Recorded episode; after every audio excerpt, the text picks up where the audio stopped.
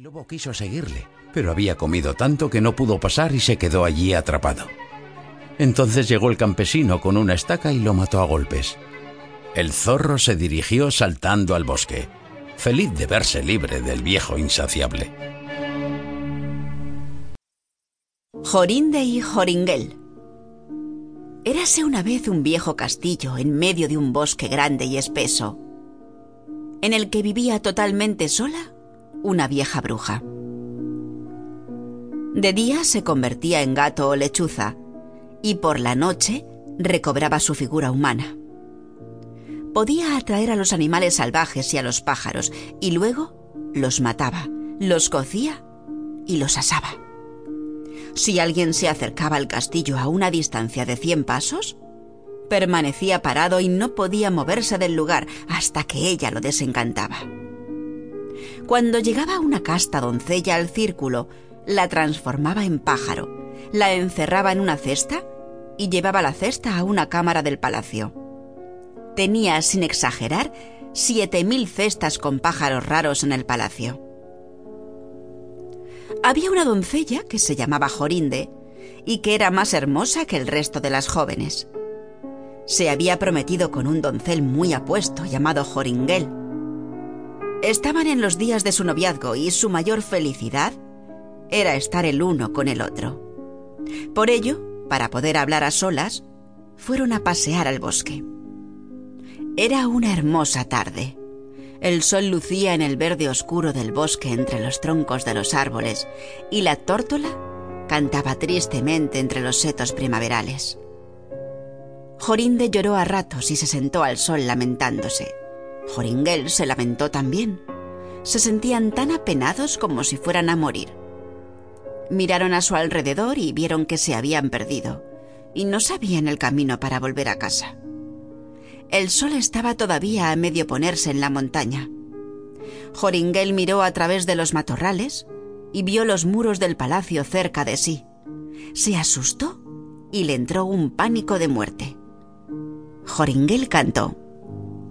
Mi pajarito con su rojo anillito canta dolor, dolor, dolor. Canta su muerte a la palomita, canta dolor, do, piu, piu, piu, piu. Joringel miró a Jorinde. Jorinde se había transformado en un ruiseñor que cantaba piu piu piu piu piu. Una lechuza con ojos relucientes voló tres veces alrededor de ella y gritó tres veces ¡Uy! ¡Uy! ¡Uy! Joringel no pudo moverse. Estaba allí como una piedra. No podía llorar, hablar, ni mover pie ni mano. El sol se había puesto. La lechuza voló a un matorral y poco después salió de él una mujer encorvada, amarillenta, flaca, de grandes ojos sanguinolentos, de nariz ganchuda, cuya punta le llegaba a la barbilla. Murmuró algo, cogió al ruiseñor y se lo llevó en la mano. Joringel no pudo decir nada ni moverse del sitio. El ruiseñor había desaparecido. Finalmente regresó la mujer y dijo con voz bronca. Te saludo, Saquiel. Cuando la luna ilumine la planta del perifollo, libérate en buena hora. Entonces fue desencantado Joringel.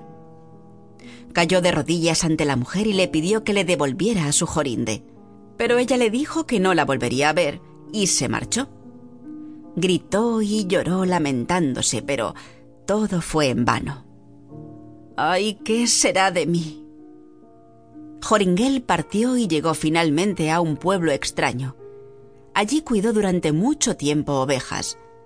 A menudo daba vueltas al palacio, pero no demasiado cerca. Una noche soñó que encontraba una rosa roja como la sangre, en cuyo centro había una perla. Cortaba la rosa e iba con ella al palacio. Todo lo que tocaba la flor se veía libre del encantamiento. También soñó que, gracias a la rosa, recuperaba a su Jorinde. Por la mañana, cuando se despertó, empezó a buscar por valles y montes para ver si encontraba una flor parecida. Al noveno día por la mañana temprano, encontró la flor roja como la sangre. En medio había una gota de rocío tan grande como la perla más hermosa.